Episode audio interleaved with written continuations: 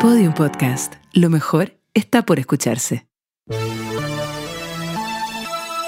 Bienvenidos, bienvenidas, bienvenidas sean a The GG o The Good Geek con Tabata Pacer. Este espacio en el cual todos los fanáticos, fanáticas y fanátiques del universo de cultura geek van a poder sentir que son parte de algo más importante. Round one, fight. El día de hoy, la verdad es que eh, nos vamos a pivotear hacia otro lado, porque estos días estuvimos hablando harto de videojuegos, harto de plataformas, pero el día de hoy vamos a volver con un género que en lo personal yo siento que es un género que envuelve todas las aristas del universo geek y que la gran mayoría de ustedes probablemente ama una que otra cosa que pueda relacionarse con este género. Y para eso, obviamente, tenemos una tremenda invitada, una de mis amigas personales y también amante, al igual que yo, de este tremendo género. Así que les presento a Daniela Pino. ¿Cómo estás, Dani? Todo bien, ¿cómo están todos los que nos están escuchando? Muchas gracias por la invitación, mi querida Tabata. Muchas gracias a ti por venir. Para que de repente, eh, quien no conozca a la Dani, eh, ella es una tremenda, tremenda comunicadora, hace bastantes años ya. Hace streaming en su plataforma de Twitch, también en sus redes sociales con diferentes marcas y conductora oficial de los programas de ETC ya hace bastante tiempo. Así que, de que sabe de cultura geek, claramente sabe de cultura geek. También de cultura geek y mucho sobre terror. De claramente eso, eso vamos a hablar del día de hoy. Claramente quien está viendo el título de este podcast ya lo sabe, pero a mí me encanta mantener como la emoción, el misterio, sobre todo en un capítulo como este. Y la verdad, yo sé que todos ustedes dirán, ya, pero bueno, del terror, ¿qué tanta cosa podrá existir? Bueno, la verdad es que tanta como para poder hacer un podcast el día de hoy. Y la verdad, Dani, yo quiero preguntarte un poco cómo fue tu introducción con el mundo del horror. ¿Qué fue lo primero que te acuerdas haber visto? ¿Por qué te gusta este género? Yo siempre lo cuento y me da mucha risa. Fue gracias a mi abuela. ¿A tu abuela? A la INE, que me dejaba ver películas de terror cuando era muy chica. ¿Te acuerdas? Bueno, no, no. Yo ya soy mucho más viejita que tú, Tabata, pero quizás muchos de los que nos están escuchando en sus casas se acordarán que en un canal hace muchos años atrás, estoy hablando de la década de los 90, yo soy niña de los 90, Ajá. después de eh, las noticias o el programa estelar daban películas de terror en las noches. Sí. Entonces, generalmente yo me quedaba en la casa de mi abuela, me gustaba mucho ir a la casa de mi abuela, y ella en realidad, y mis papás tampoco, jamás me controlaban lo que se veía en la tele. Entonces ahí yo me sentaba a mis tiernos, no sé, 6, 7, 8, no me acuerdo Ah, que edad tenía chiquita. años, chiquita. Y ahí me ponía a ver películas. Y recuerdo que las primeras tienen que haber sido estilo Freddy Krueger, Los payasos asesinos del espacio exterior. eh, no sé, ¿qué más había en esa época? Bueno, todo lo de Halloween, Jason, todo el tema como de los slashers y los clásicos ya hoy en día que muchos de ustedes aman o quizás no conocen, pero conocen quizás por los remakes que se han hecho, qué sé yo. Pero esa fue como mi entrada al terror. Y si bien quizás cuando chica yo no entendía muy bien qué estaba viendo, Claro. no recuerdo haber sentido miedo, sino que me gustaba mucho lo que pasaba o la emoción finalmente que me entregaba ver a estos personajes salidos de los peores lugares del infierno, de la ultratumba De tus pesadillas. de mis pesadillas. Pero me gustaba mucho. Me gustaba mucho y de ahí empecé ya obviamente a ver durante todo el resto de mi adolescencia y ya después empecé a investigar más del terror. De, obviamente no solo el terror como más norteamericano, sino que ya del terror asiático que es mi favorito. La verdad es que eso, porque eh, algo que quizás podríamos aclararle a la gente que no está tan relacionada con el universo del horror es que hay un montón de géneros. O sea, no solamente eh, cuando te sientas a ver una película de terror, no solamente te vas a encontrar con un fantasma. Exacto. Puedes encontrarte con una posesión, puedes encontrarte con un asesino, Sí. puedes encontrarte con un asesino un poco medio mágico también. Puedes encontrarte incluso con situaciones que son súper cotidianas, que te llegan hacer sentir un horror intenso. Entonces, la verdad, eh, un poco para decirle a la gente, el horror tiene una diversidad de espacios y formas en el que tú puedes ver algo muy sencillo que quizás te genere una sensación, no tanto de terror, sino Claro, que como incomodidad. como incomodidad, claro. O otras que simplemente quieren generarte un terror intenso y que después cuando vayas al baño en la noche tengas miedo de ver qué hay detrás de la cortina. Claro, prendiendo todas las luces, corriendo. Yo debo decir que a pesar de que disfruto del horror también desde muy chica, yo soy así. O sea, yo no puedo estar en mi casa con una luz apagada porque te juro que me doy vuelta y veo al Slenderman parado o a quien sea. Yo creo que después de tanto personaje en tu inconsciente, como que es un poco imposible no entrar como en esa. Sí, palestra. absolutamente. Yo no puedo dormir con las puertas abiertas, con las cortinas abiertas, no tengo espejos incluso en mi pieza, nada que refleje a ese nivel como de terror. Eh, he llegado en mi vida diaria. O sea, me afectaron ciertas cosas, sí, otras cosas que en realidad, como, no sé, nunca le tuve miedo tipo Freddy Krueger o Jason. Sí, todas las películas más relacionadas con alienígenas o quizás este terror como más psicológico. Mm. En realidad el terror lo, lo bonito que tiene es que tiene una cantidad de subgéneros maravillosos. Totalmente. Entonces uno cuando ya te metes en este género del terror comienzas a investigar más, quieres más porque hay ciertas películas o ciertos personajes o cierto tipo de terror que ya no te causa nada. No. Entonces tú vas buscando más emociones. Totalmente. Entonces ahí es donde yo llegué al terror asiático porque ahí yo encontré un mundo absolutamente diferente, una narrativa muy distinta, cómo te contaban la historia, el tipo también de criaturas, si las queremos llamar así, que te presentaban, cómo incluso era la fotografía de las mismas películas. Entonces eso a mí me llamó mucho la atención en su momento y por lo mismo ahora, no sé, las películas como más, más de cine, más comerciales, si les queremos poner un nombre, en realidad ya son como un chiste, es como, bueno. Es que además pasó mucho eso que nosotros ni siquiera nos habíamos enterado, de que muchas de las películas como de culto norteamericanas, entre comillas, de terror, venían de películas mucho mejores asiáticas. O sea, un- ujú. eh, El Grito, El Aro, tenemos un montón de películas. Yo me acuerdo que una de las películas que más me dio miedo cuando era pequeña ni siquiera fue El Exorcista, porque no la quise ver de pequeña. La vi como a los 14 años recién porque me daba mucho miedo. Pero El Aro, la escena, una de las primeras escenas cuando abren esa puerta y está la niña detrás de la puerta, Sí.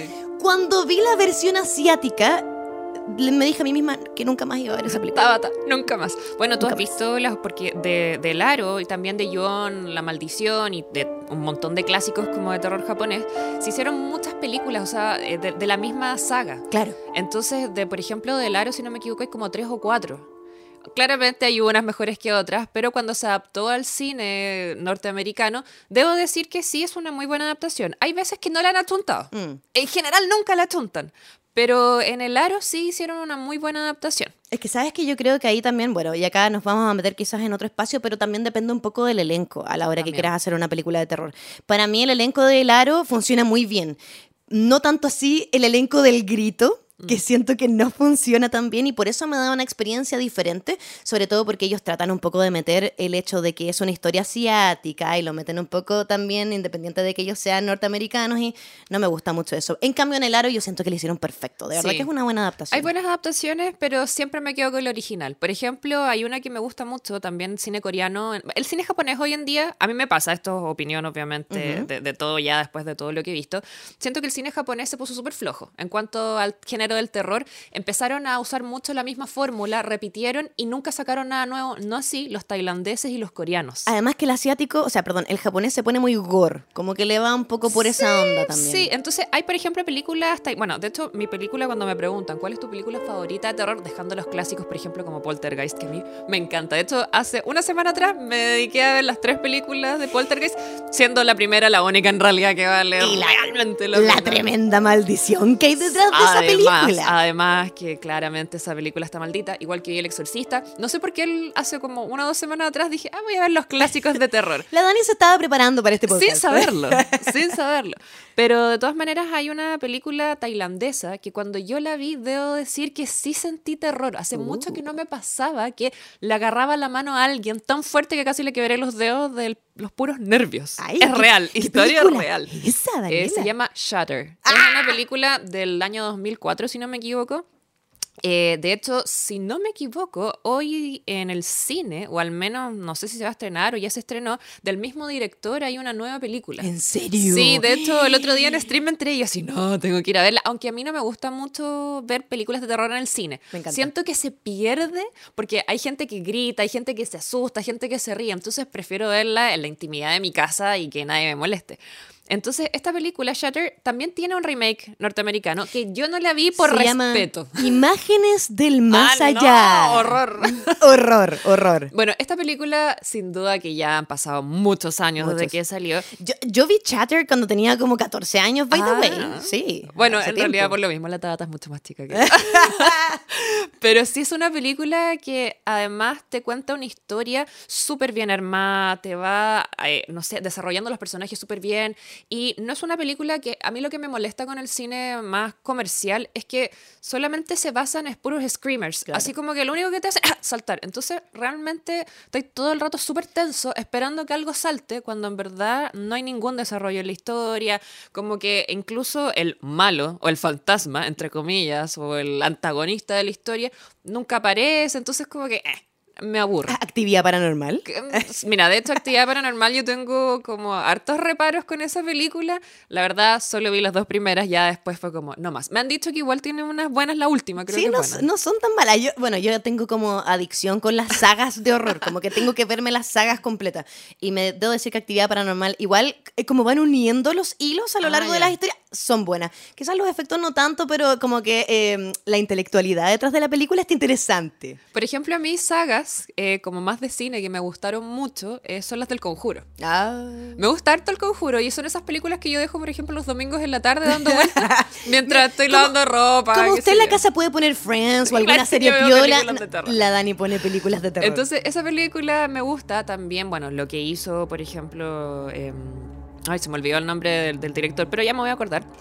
Por ejemplo, con... eh, eh, ay, se me fue el nombre. ¿El del conjuro? No, no, no, no, no, no, no, no eh, de de- Midsommar. Ajá, ah, de Midsommar ah, y uh. también de Hereditary. Oh. Que en realidad eso me gustó mucho porque sacó un poco ya este como tren del terror No que era típico. como muy así obvio. Que eso es Mm. lo que me pasó durante mucho tiempo, que era muy obvio, era súper predecible lo que iba a pasar. Entonces era como, ok.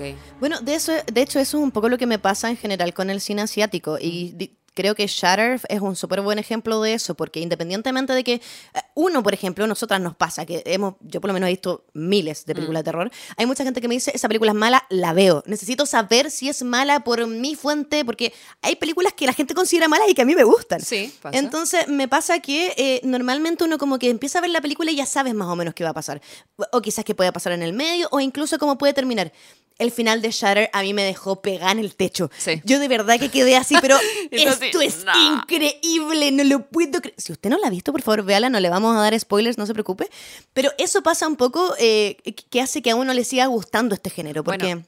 Siento que independiente de lo que dices tú, que hay cosas que son muy eh, repetitivas ya, y lamentablemente están llegando como a los mismos, eh, a, a- a las mismas formas de poder hacerte sentir horror, ya uno se forma un poco monótono, pero de repente aparecen estas joyitas que uno dice, "Oh, Dios mío, Jesús, por esto me gusta el horror. No sé si a ti te gustó una película coreana que también tuvo un remake, que ahora estoy pensando en todas las películas que se hicieron remakes, eh, que se llama La historia de dos hermanas, Tale of Two Sisters. Que el póster son dos hermanas ensangrentadas con los padres. eh, voy a decir padres, padres. entre comillas. Tiene una versión norteamericana, ¿no? Sí, tiene una versión que es absolutamente distinta. Que de hecho la actriz principal es la esta chica de, de, de Lemony Snicket. ¿Cómo se llama la película de Jim Carrey? Una serie de eventos Eh, desafortunados. Sí, y que también después aparece en esta película que hoy estoy hoy, hoy día horrible con los nombres. Perdón, no, no me pasa. Es la hora, Daniela, es la hora. la hora. Eh, esta película donde las, son unas chicas. Ah, Sucker Punch. Eso, Ah, Sucker ah, Punch. sí. Ya, ahí está, ahí está. Estoy. Acabo de darme cuenta que es la misma actriz. Sí.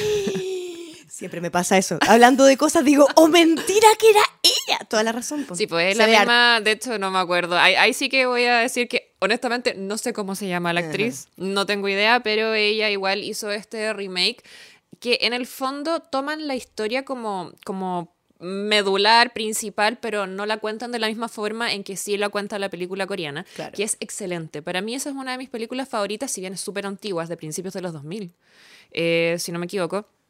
Es una película que en todo momento tú no entiendes que está, que eso a mí me gusta mucho, como Maravilloso, Hereditary, por ejemplo. maravilloso. Que tú no entiendes finalmente hacia dónde vas, si te vas a encontrar con alguna aparición, si es terror psicológico, si es media gore. Entonces, finalmente la película cuando termina, tú quedas meditando así como, ¿qué acabo de ver? ¿Qué ¿Cómo lo visto? interpreto? Pero es muy, muy buena. Aquí la adaptación norteamericana es una película muy distinta. Eh, Funciona bien para el cine, funciona bien para la gente que a lo mejor le gusta como el horror, quizás como más piola. Pero si vieron la coreana, claramente es como, ¿qué hicieron? Es que bueno, es como un poco la gente que prefiere de repente los libros frente a las Sí. adaptaciones. Ah, Ustedes saben que va a depender de la visión del director, Exacto. del productor. Y siempre entendiendo que es una adaptación. Eso mismo. Que ¿no? me costó a mí también aceptar que muchas veces las adaptaciones no tienen por qué ser una copia. ¿A cuánto nos cuesta todavía con algunas eh, películas y cosas que pasan en el MCU? Live actions. Ay, no, ya no, vamos a hablar de live actions el día de hoy. Podríamos hacer después un especial de live Ah, actions, no, Daniela. Tengo mucho que decir. Te puedo invitar nuevamente, no hay ningún problema. Oye, y de hecho también, por ejemplo, tú eh, tomabas Hereditary como, o, o estas películas que de repente uno no cacha muy bien qué está pasando. ¿Qué pasa con Mother? ¿Viste Mother? Sí. ¿Qué pasa? Bueno, hay- mucha gente que la considera de terror, hay otras personas que la consideran más como una historia media bíblica también. Sí. Va a depender mucho de que usted la vea y si Sí. la llega a entender o no. Pero pasa mucho con algunas películas también. Otro ejemplo que te puedo poner es Mártires Sí. que también es una película muy buena. La Ligeriana es francesa, yo les recomiendo ver la original, la verdad.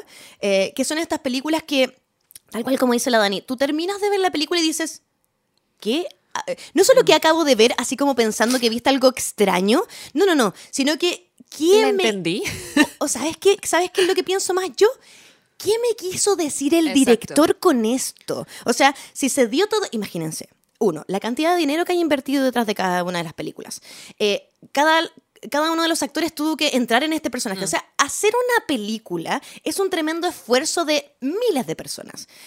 ¿Por qué hicieron esto y me lo entregaron a mí? ¿Por qué? Bueno, de hecho me pasó eso con Mother, que un día haciendo zapping en la plataforma, me encuentro con esta película y digo, ok, ella me gusta como actriz. Es que eso además, pensando que Jennifer Lawrence, Sí, o sea, una, entonces- una actriz que venimos viendo de los Juegos del Hambre, así como... Claro, entonces eh, dije, ya, la voy a ver porque además me pareció atractiva la portada. Nunca pensé qué es ibas- lo que iba a ver. que ibas a ver eso. Porque la portada a mí me gusta igual cuando todo el departamento gráfico trabaja de una manera la imagen de la película es muy como importante. para despistarte absolutamente de lo que te vas a encontrar.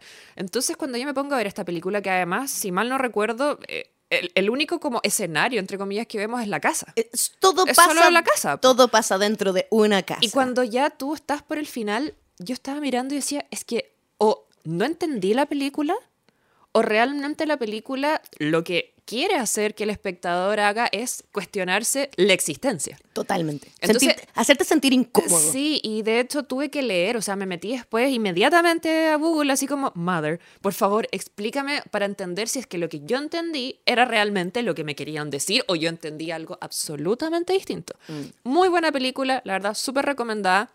Es una película que, claro, tú no sabes si meterla en el género del terror o en ¿O un género como más bíblico. ¿O dónde la Pero, metemos? Claro, lo mismo, por ejemplo, que Midsommar. O sea, Uh. sí es considerada terror, pero la verdad es que eso, eh, yo creo que esas películas, ¿sabes lo que pasa? Que cuando es un terror posible, ¿y a qué me refiero con terror posible? Que es algo que podría, porque ya, ok, pensemos en una película como estilo El Conjuro. Sabemos que los Warren fueron reales, Claro, sabemos claro. que sí existen casos paranormales, y yo, yo que quiero creer, I want to believe, ¿cachai? Que todo eso es real, entonces, pero tú dices, ok, podría ser más un lado más ficción, más fantasía, pero en el caso de Midsommar, es algo que perfectamente podría ocurrir y que ha pasado, o sea, no voy a hablar tanto de la... de- No vamos a dar del spoilers, claro. Pero que tú dices, esto me podría pasar a mí. Además que la protagonista también se llama Dani, entonces fue así como, me podría pasar a mí. Bueno, eso también eh, llama mucho la atención, hablando un poco ya como eh, del lado de los directores, un poco del cine del horror. Hay algunos que hacen cosas más o menos parecidas. Por ejemplo, eh, una película que a mí me encanta demasiado. De hecho, hoy día voy a ir a hablar con Osvaldo Solorza sobre esta película, que se llama Maligno. Que, Quiero verla, no me cuentas por nada, favor, véala, por favor, véala. Ya la he visto seis veces. Seis. Me gusta mucho. Ah, ya. Cada vez que alguien me dice, no, no la he visto y está en mi casa, es como, veámosla ahora. Porque de verdad, eh, esa es de James Wan, del Sí. mismo director de El Conjuro. Sí. Y claro, ahí con él quizás vemos algo un poco parecido. Él hace un terror que tú sabes a qué te vas a enfrentar. Pero a mí me pasa con el director de Hereditary, que a la vez también hizo Midsommar, que son dos películas súper diferentes. No tienen nada que ver. Sobre todo en cuanto a la trama principal. O sea, una, como dice la Dani, es muy posible y la otra, bueno, es un poco más fantasiosa. Claro. Hasta un cierto punto. Pero podría pasar igual. Tal cual. Pero me llama mucho la atención eso, eh, las cabezas detrás de cada uno de estos directores y directoras, porque claramente también hay directoras de horror, eh, que finalmente eh, unen todo, de repente uno dice, ¿serán sus traumas? Ah, ¿será que están bien locos? No sé, pero... que- ¿Proyección acaso? eso mismo, pero de que nos dan películas increíbles, eso es algo certeramente real. Ahora, yo creo que nos estamos quedando pegados muy poco, mucho con las películas, Daniela, Porque... porque... es que son tantas y son tantos años y décadas de terror. Y literal, literal que sí. Pero obviamente hay que contarle a la gente, y claramente yo creo que lo deben tener súper claro, que hay un montón de cosas que se relacionan con el horror, y el terror, y el suspenso, y el gore, y todo lo que estamos hablando en este momento. O sea, no solamente hay películas, tenemos videojuegos, tenemos anime, tenemos series, tenemos incluso eh, novelas, novelas Mangas. gráficas, mangas. Ahora, por ejemplo, todos estos manguas, que Ajá. son su versión eh, coreana, Coreana, sí. que de hecho hay muchos que están online que son interactivos y que también son de horror y que te dejan pero pegado donde sea que estés viendo eh, cada uno de esos manguas. Entonces, en relación al horror, y eso eh, siento que es una de las cosas que hace que más me gusta este género, hay tanto que ver, hay tanto que disfrutar, hay tantas maneras de sentirse horrorizado. Hay cosas que tú las lees y las sientes en la piel. Es como algo sensitivo ya que está, es incontrolable como de tu cabeza. Tú puedes decir, esto no está pasando, esto no es real, pero no importa. Tu cuerpo realmente lo siente. Y yo siento que eso es lo más interesante de este género en realidad, como que la, la forma en la que te puede hacer sentir cada una de estas experiencias. Exactamente, hecho me pasa con los videojuegos, a mí como el terror siempre ha sido parte de mis gustos y de mi vida, claramente también eso iba a saltar a los gustos en los mismos videojuegos, en los mangas, en el anime, a pesar de que en el anime igual hay muchos animes de terror, Pero, tampoco pucha. es algo tan tan grande. De hecho, hay ciertos animes que uno dice, estos son como los que la llevan en terror y, y con eso basta, porque muchas veces se hacen un poco repetitivos Sí. y las historias ya es como, ya las sé. Pero en los juegos de terror... Y además hay- no sé por qué les cuesta tanto hacer animes de terror. Siendo que yo siento que los asiáticos son los maestros del terror. O sea, hello. Partiendo por el mismo folclore asiático de cada uno de los países que tienen criaturas fantasmales, Los- horrorosas y maravillosas. Los famosos kaijus. Los kaijus. Oye, pero sí es increíble la cantidad de cosas que pueden hacer en relación. eh, eh, yo creo que ellos viven con el horror de una forma como súper pegada. Es parte de su cultura, o sea, sobre todo los japoneses, que en realidad es donde yo más manejo quizás personajes del folclore, porque hay en todo, o sea, coreanos, eh, filipinos, tailandeses. De hecho, hay una serie de terror, eh, si no me equivoco, filipina, eh, que salió en Netflix, no sé si te acuerdas, hace como dos años atrás, que se, se- era basada en un manga, o en un cómic, perdón, filipino, que de hecho era de una chica que heredaba, su familia eran como el, el puente espiritual entre el lado de los humanos y el lado de los espíritus. como una medium. Sí, podríamos llamarlo así, pero tiene, tiene de hecho un nombre específico en la Ajá. cultura filipina. No me acuerdo el nombre ahora porque hoy día los nombres no me acompañan. Pero usted busque serie filipina en Netflix. Pero de hecho fue muy entretenido porque mm, es, un, es basada en un cómic, es súper entretenida. La protagonista se llama Alexandra, de hecho. No me acuerdo cómo se llama el- el- el- la serie en sí, pero habla mucho de eh, criaturas folclóricas de Filipinas. Ah, tre- eh, esa, 13. 13. Muchas, Muchas gracias. gracias. Muchas gracias. Me encanta y gracias.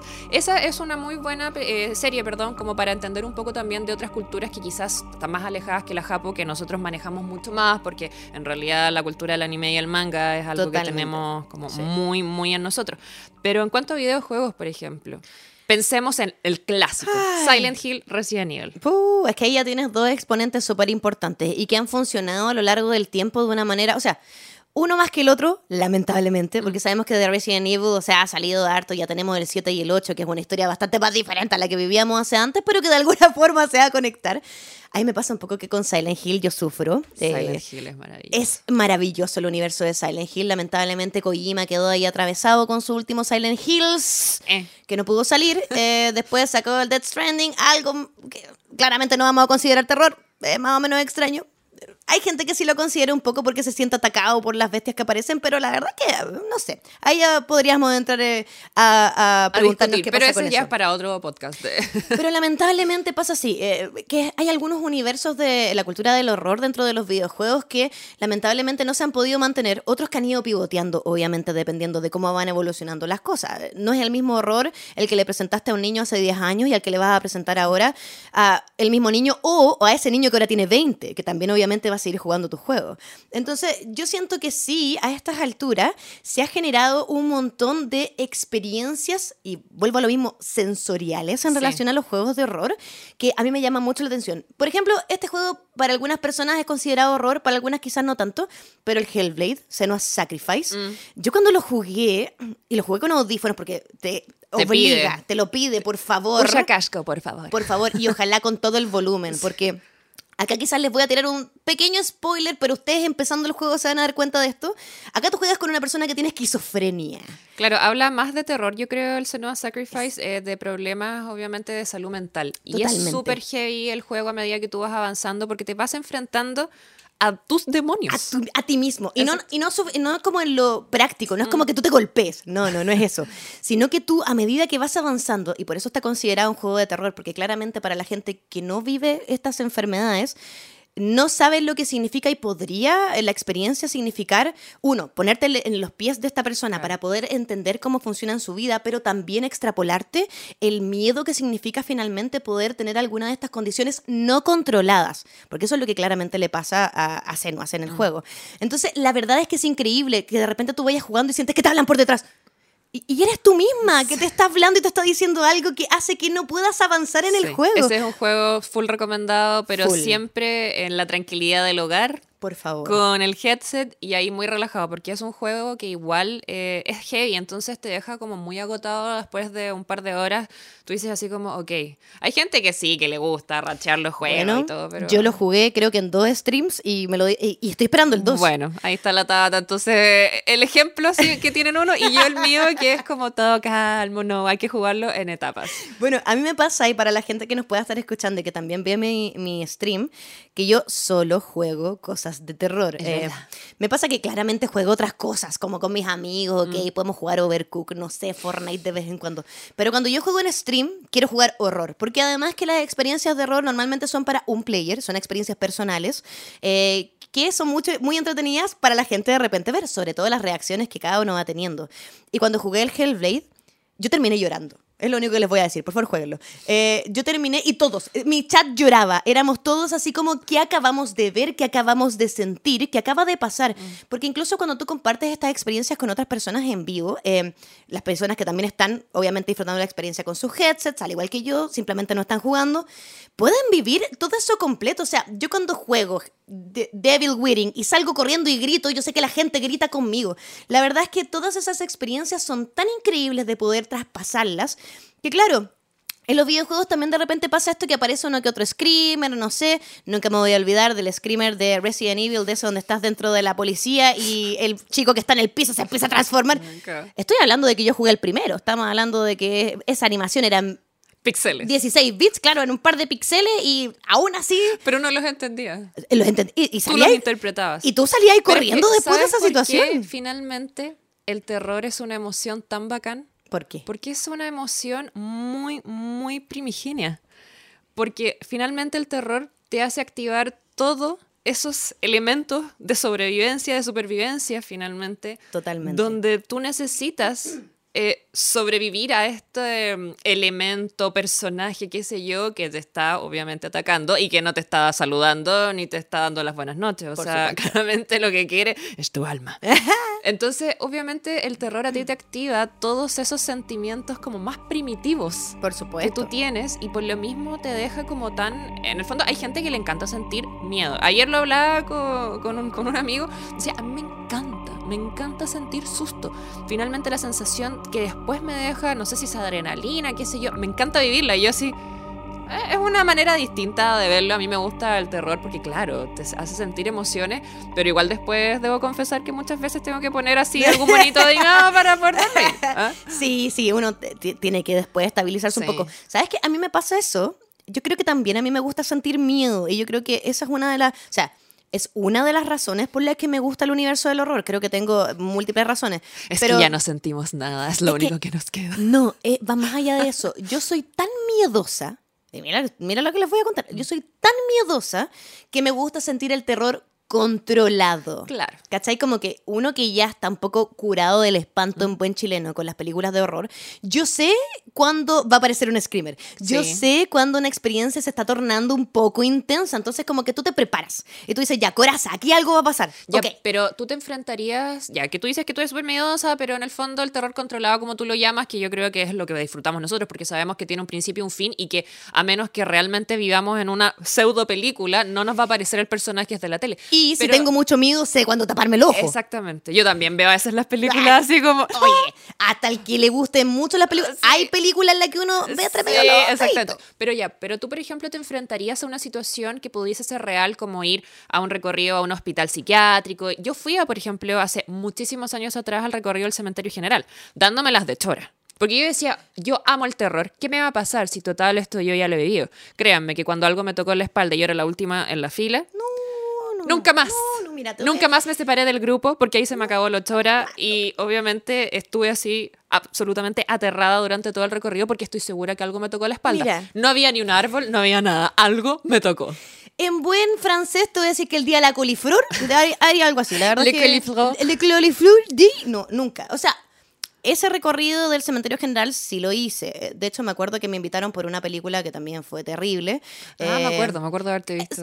Creo que fue La Llorona, si no me equivoco. Sí, y lo que pasa es que hay una parte donde te dicen que aquí está la llorona y te asustan Eso, y eso. todo, Y de hecho, eh, recuerdo que hablando un poco del evento Buena Onda fue bacán. Vimos la película en el cementerio. Fue como una experiencia bien extrema. Y ahí hice el recorrido. Igual me parece una falta de respeto. Un poco. Debo Sí, sí, sí. decir que esas actividades Eh, rozan Rosa. como en el tema de la falta de respeto. Rosa Espinosa. Así. Es que, es que eh, sí, o Igual sea, me sentiría incómoda. Todos nosotros nos miramos así Mm. como, estamos viendo una película en un... Ok, ese es un tema para otro día. Pero eh, sí es ese recorrido, pero hicimos el recorrido un poco más como, eh, no tan terrorífico, sino que el recorrido más histórico. Sí. Porque hay arte espacio dentro del cementerio general que es bien importante y de hecho Sí. hay espacios nuevos que se han abierto eh, por lamentables situaciones en nuestro país que también eran, estaban dentro de este recorrido. Entonces, no fue tanto el recorrido de horror, pero Daniela, así como incursión en un no olvídalo. Ol- alguien me dice mi casa está medio embrujada. Yo no entro a tu casa. Ya, pero yo sí sé de una casa que está embrujada y que tú has ido. Bueno, pero probablemente no me han dicho o yo me hago la tonta. Eh, bueno, sí, yo eh, creo que me estoy imaginando qué Sí. casa. Pero es que la gente que vive en esa casa te protege, Ah, entonces claro, como que te ahí ya... protegida. Sí, sí, sí, pero no, la verdad es que yo nunca De me hecho, me expondría. invitaron, me invitaron a, la- a, esa, a esa casa. A esa casa, a casa el otro día y yo así, mm, te quiero mucho, pero no sé. Es linda la casa, sí. No, pero la verdad es que, eh, claro, eh, hay cosas que yo sé que podrían... Imagínate, es que mi miedo va más allá de eso. Yo ni siquiera me tiraría en Benji. O sea, tengo un montón de cosas que me Ah. restringen un poco porque siempre le tengo miedo a mi seguridad. Creo que ese es mi miedo, como estar en una situación insegura. Mira, tantos años que te conozco y No, pensé que tuvieras como miedo a esas como actividades. Pero sí, acuérdate que les conté cuando fui a Sevilla, me hicieron ¿Verdad, tirar y verdad, tampoco verdad, pude. Experiencias que en algún momento vamos a hablar en diferentes plataformas, pero la verdad es que no. Yo, lo personal, me gusta mi terror controlado. Me gusta poder ver una película, me gusta poder jugar un videojuego y de hecho eh, me pasa que el screamer normalmente me, me inhabilita. Me pasa eso, como que a no ser que sean algo en lo que yo sé, eh, las películas normalmente tienen screamers, pero me pasa, por ejemplo, cuando leo son manguas que no se mueven y de repente algo se mueve y te asusta, que sí me deshabilita, como que no me, no me hace entender en mi cabeza que eso puede pasar y me hace sentir ese terror que no me gusta, que me, que me descontrola. Claro. Pero eh, teniéndolo súper en cuenta, nunca haría algo así. A no ser que, no sé, pues como que fuera con un grupo de 100 personas y tenemos luces y vamos a grabar. No, pero ya eso le quita toda la experiencia de terror. Pero aún así no dejan de pasar cosas y aún así no me dejaría de dar no. sustos. O sea, igual no te digo que vayáis sola, pero no, yo no sé si lo haría. O sea, Ya, sola yo no me metería. Por ejemplo, a mí hay un género, un subgénero del terror que me encanta, que me encanta, que me encanta y creo que ese es mi favorito de hoy en día porque sale un poco de lo común, aunque claramente hay películas que son malas, que es el found footage. Uh, El found footage, para quienes nos están escuchando y que no saben de qué se trata, es material encontrado. Eso significa que son todas estas películas falsos documentales, estilo Claro. Bruja de Blair, Ajá. ¿cachai? Que te van mostrando situaciones que le pasaron a los supuestos protagonistas que alguien más encontró botada la película. VHS, muy buena. VHS, VHS, tienen más ahora. ¿Sale una tercera? ¿Sale una tercera? Es que tienen más y de hecho VHS. Bueno, hay un canal que aprovecho de recomendarles que encontré una vez buscando eh, como canales de terror en YouTube. Ajá. ¿Puedo recomendarlo? Pero Por supuesto, adelante. Es un es un chico mexicano, si no me equivoco, que el canal se llama 5, así, número 5, Ajá. amplificación, así como simplificación. Perfecto. Lo que él hace es eh, resumir todas las películas de found footage y otro tipo también de, gen de subgéneros, donde te cuenta toda la película en 40 minutos con las escenas más importantes, hace también eh, como una reflexión, te explica cosas que en el fondo a lo mejor tú no entendiste, entonces me parece muy entretenido porque hay películas que en realidad que lata verlas, porque son las típicas así como, hola, somos cinco chicos que vamos a ir a un hospital psiquiátrico a ver si hay fantasmas. Oh no, nos quedamos Oh, no. encerrados. Oh, no, murió. sale el sol. Claro, exacto. Entonces él en verdad como para ahorrarte un poco eso. Oye, eh, Grave Encounters es buena, ¿ya? La 1 es buena. sí. Bueno, yo de hecho, eh, todas esas películas como que alguna vez había visto pasar y dije, no, qué lata, adolescentes, eh, como casas embrujadas, ya he visto demasiadas. Pero en este caso las vi todas, vi todos los videos y es súper bueno porque te va contando muchas películas. Hay una, de hecho, vuelvo al terror japonés, que es muy buena que se llama Noroi, La Maldición. Sí, la conozco. Esa película es espectacular. O sea, si ustedes en sus casas no la han visto, por favor, está de hecho en YouTube completa. Ni Déjale. siquiera tienen que buscarla. Noroi. Noroi. Así tal como lo escuchan. N-O-R-O-I. Y latina. Y latina. Noroi, la maldición. Es muy buena y found footage. Entonces mezcla dos cosas que a mí me encantan, el terror asiático y el found footage. Eso a mí me... Como que me movió un poco las entrañas en cuanto a hablar de terror, porque salía un poco de lo que tú ya conoces, así como, hola, somos una familia, Mm. estamos en una casa embrujada, pero en verdad no lo vamos a creer hasta que en realidad nos pasen cosas muy horribles. Y no nos vamos a ir porque no tenemos ir- dónde irnos. Exacto. Que es como la trama ya very typical, ¿cachai? Entonces, yo creo que eso es lo que pasó con el terror durante mucho tiempo, que lo hablábamos al comienzo, que empezaron a utilizar una fórmula que en algún momento funcionaba, pero Mm. que después ya se hizo absolutamente repetitiva. Entonces, este refresh, obviamente, que han traído ciertos directores, y también no solo en películas, sino que en series, que en series que no necesariamente son consideradas como de horror, porque hay fantasmas, pero sí hay mucho terror psicológico. Por ejemplo, a mí me gustó ver todo lo que hizo Netflix con esta, la, la ¿cómo se llama? The Haunted Mansion, Maldición, House? Hill House. Por ejemplo, le encontré que a pesar de que quizás no era un terror así como puro y duro, igual era muy entretenida la serie. Ay, yo encontré que sí era terror puro La duro. segunda parte, porque hay dos partes. Sí. po. La segunda parte es como más. Es que la primera es light. como explicarte qué está pasando, Pero la sí. segunda es el- la situación. No sentí horror, así Mm. como miedo, pero me gustó harto. ¿Cachai? Eh, Es que- es que yo encuentro que, eh, el, bueno, el norteamericano tiene el gran problema del efecto especial. Mm. Como que eh, le mete mucho el efecto especial y hace que para nuestros ojos, que el asiático por el otro lado trata de ocupar más efectos visuales, Sí. no así especiales, porque ellos se ponen prótesis. En cambio, eh, el norteamericano más ocupa efectos que son digitales. Entonces, como que en eso de repente como que chaflea un poco. Pero la verdad es que es súper buena. Sí. De hecho, dentro de las series de horror o terror de Netflix, es una de las que está mejores consideradas. Sí. La otra vez empecé a ver una que en realidad la dropié, que era mm, una que estaba como en los 10 más vistos, así que era una de que encontraban también como found footage de unos videos en Nueva York, como una casa quemada. Ya. No me acuerdo cómo se llamaba porque la dropié como al segundo o tercer capítulo porque era muy lenta. Ah. Entonces me pasa que cuando ya en el primer segundo capítulo ya no me estaba dando susto. Gracias. A que- menos que sea demasiado interesante la trama. Es que siento que eso es lo que pasa un poco con las series Mm. de terror, que uno como que está acostumbrado a que la película dura una hora, me- eh, una hora y media, dos horas y que es intensa. En cambio, en una serie que tiene 10 capítulos, no pueden estar los 10 capítulos intensos, entonces claramente los cinco primeros quizás son lentos y después ya tenés como la intensidad. Pero Pero aburre un poco la Pero por ejemplo, series como American Horror Story, Ah, que tú y yo siempre las comentamos, American Horror Story. siento que funciona súper bien. A pesar de que son series muy, muy gringas, eh, son series muy comerciales y que además, bueno, hasta salió Lady Gaga Sí. en una de las temporadas. Aún así, yo encuentro que es una muy, muy buena saga de horror. Sí, totalmente. Es que yo siento que lo que pasa un poco eh, con American Horror Story como tal, eh, y, mm, es que a pesar de todo y de que las... O sea, aquí quizás me enredo un poco. Voy a pasar- empezar de nuevo. Lo bacán que tiene es que todas las temporadas son diferentes. Todas las temporadas hablan de un tipo de horror en particular, eh, del cual tú estás familiarizado, sea cual sea, porque son varias temporadas, quizás les podemos dar los nombres de las temporadas y van a ir craneándose un poco, pero no spoilers. Están todas en eh, Star Plus, si no me equivoco. Sí, es que las han cambiado de plataforma. Sí, rato. ya están todas en Star Plus. De hecho, la última, cuando se van estrenando, las sacan en Sí. estreno también. Eh, entonces, como que lo bacán que tiene es que abarca todos los territorios del horror. Y después te cuenta que está todo junto. Entonces, como que es maravilloso. ¿Cuál es tu favorita de las temporadas? Eh, creo que me gusta mucho el culto. Sí. Me gusta demasiado porque siento que eh, de toda, bueno, de todas las temporadas de American Horror Story, y volvemos a lo mismo, es la única, siento yo, que podría pasar. Ajá. El culto de verdad que es muy peligrosa, pero me gusta también obviamente Asylum, Coven, también es Freak increíble, Show, es Freak Show. Apocalipsis, yo creo que también es una de mis favoritas. Roanoke también, ¿También me gusta gustó? mucho.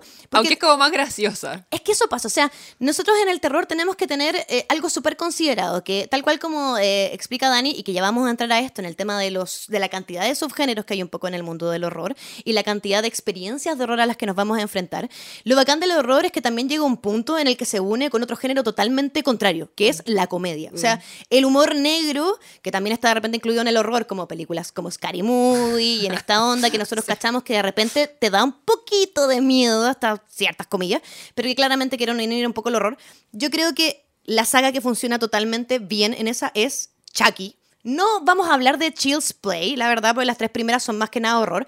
Pero las tres que vienen después, que son finalmente la novia de Chucky, el hijo de Chucky. No, ahí, ahí yo ya estaba así como, ¿qué es esto? ¿Qué es esto? ¿Por qué? Las amo con todo Pero es que a ti te mi gusta corazón. mucho Chucky como Amo. personaje, ¿cachai? Amo. Y la serie, la verdad, que también un poco une eh, el, el mundo del horror con el mundo de la comedia. Muy poquito. Y el trata- drama también, es como más drama Sí, esa sí, sí. serie. Trata de ser más que nada horror frente a todo lo que ya conocemos un poco de Chucky. Es buenísima. Yo de verdad que a mí me gustó harto. Y se las recomiendo si la quieren ver. Pero eh, pasa un poco eso. A mí me gusta eh, que tú cuando estás viendo algo de horror estás tan acostumbrado a la palestra de cosas que podrían pasar que es muy entretenido de repente encontrarse con experiencias extrañas. De hecho, hay muchas películas de, de terror, por ejemplo, que llegan a un punto en el que tú caché que cuando no hay música algo va a pasar. Sí, no, eso uno ya lo sabe. Hay una película que yo me acuerdo haberla ido a ver al cine, que es Boogeyman. No me acuerdo Sí. si fue la 1 o la 2. Creo que las dos, porque ellos estaban encerrados como en un manicomio. No en un manicomio, sino como en un lugar donde querían eh, combatir tus fobias. Ok. Hay una parte. Hospital psiquiátrico. Eh, claro, hay una parte en el que la chica se está escapando del... Daniela, tienen que ser cinco minutos sin audio. Ah, no. En el que tú solo escuchas cómo se mueve la chica, Ah. cómo... lo- Y podéis creer que después de eso no pasa nada. No pasa... Pero Yo lo te- hicieron con su quepo. Te juro que yo quedé, no, pod- creo que es la única vez en mi vida que he quedado así como decís tú, apretando los dedos y rompiéndolos, pero la silla, así como con las uñas metidas en la silla y no pasó nada. Yo dije, no puedo creerlo, esta película me la hizo, pero es que me la hizo. Eso es, Me bailó sabroso. Eso es lo interesante que tiene el horror, a diferencia de la gran mayoría de los otros géneros que tú eh, de repente los ves porque, no sé, por la comedia es entretenida, la aventura porque, bueno, todos sabemos cuál es la historia del, del héroe, ¿cachai? Claro, como que el camino del héroe. sí. en cambio, el horror entra en otro universo. Y tal cual como decía, como decía la Dani sobre el tema de eh, el eh, falso. ¿Cómo le Sí, el found footage. Found footage, eso, que es como eh, el material que tú encuentras. Claro. También hay un montón de otros subgéneros bien interesantes. De hecho, uno de ellos también lo tocamos hace, al comienzo del podcast y ahora venimos hablando un poco más de él, de los slashers. Los slashers. Y yo creo que los slashers también son algo bien importante de considerar para que después pasemos eh, al siguiente tema, que yo también siento que es algo en lo que nos vamos a quedar media metidas, que el slasher siento yo que un poco une eh, hartos universos y aristas de muchas de las sintonías que podrían haber en relación del horror. Porque tenemos varios slashers. Hay algunos que son muy mágicos, así como, no sé, pues Jason, que se... Mira, si usted no conoce la historia de Jason, eh, ha pasado mucho tiempo. Harta agua bajo ese Literal, puente. harta agua. O sea, tenemos a un niñito pequeño que se ahoga en un río. En un lago. En un lago porque eh, estaba en un campamento y quienes no lo estaban cuidando no lo cuidan por diferentes razones para mayores de edad. Y finalmente después terminan este adulto gigante que está súper, súper, súper moribundo y que se encarga de finalmente eliminar a toda esta La gente. venganza de Jason. que no se preocupó de él. Ahora, eh, las primeras tienen una historia media diferente y se mete la mamá. Después un poco como Es que de Jason, bueno, ya cuando empezaron, por ejemplo, a mí me pasó estilo Freddy Krueger versus Jason, Oh, no, Alien versus tal. Depredador. Oh, esa es buena. No, no sé. A ver, yo la fui a ver al cine y quedé así como, y era chica, y fue así como, no, me retiro de esto.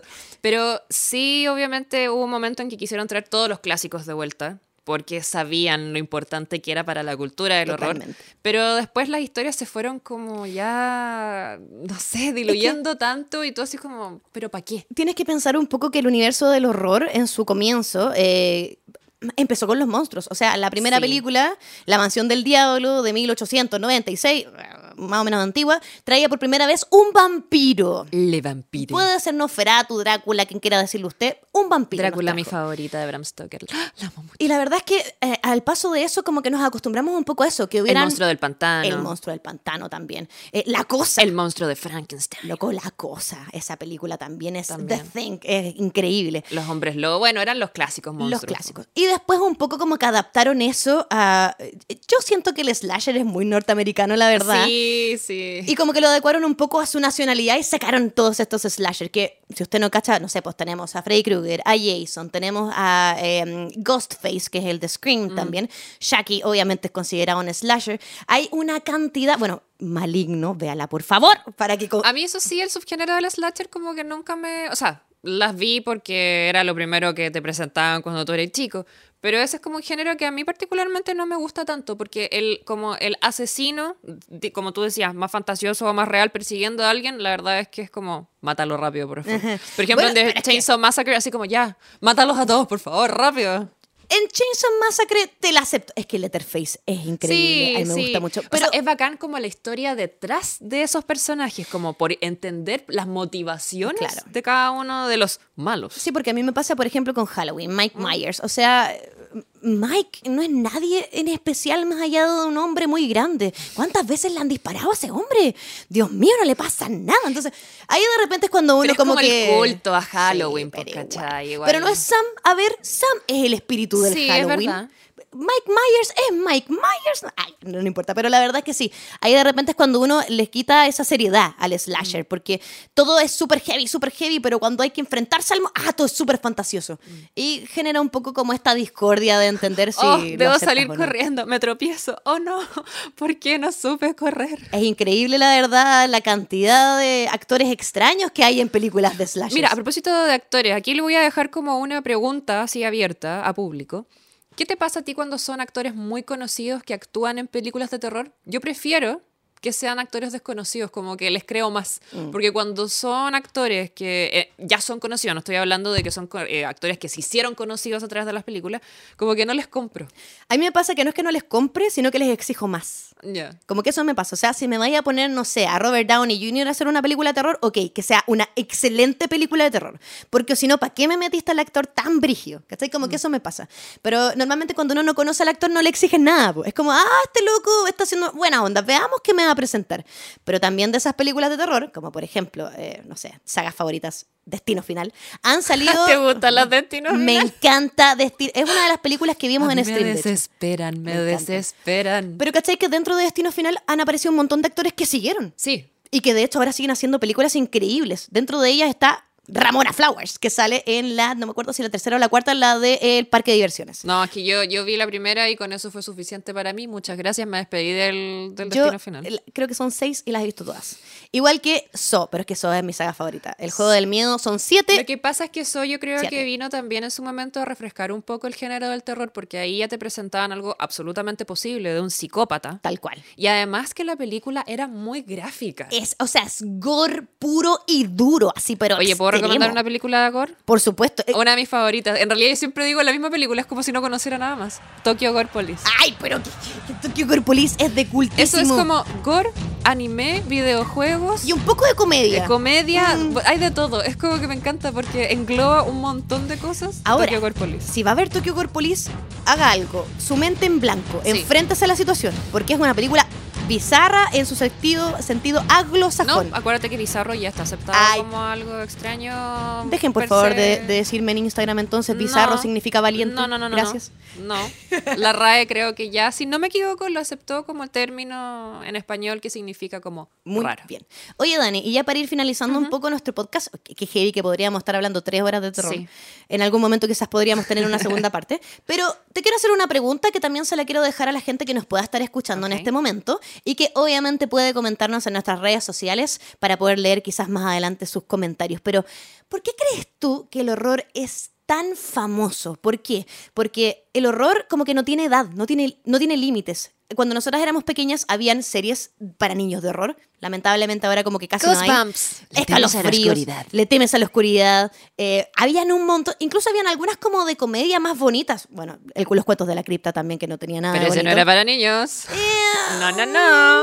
Era como algo medio variable, porque era como el tema de los monos chinos en la televisión abierta. Ah, que son monos, démoslos nomás. Y los niños de 10 años viendo Evangelion. Eh, Era como algo así más o menos. Claro que parecía.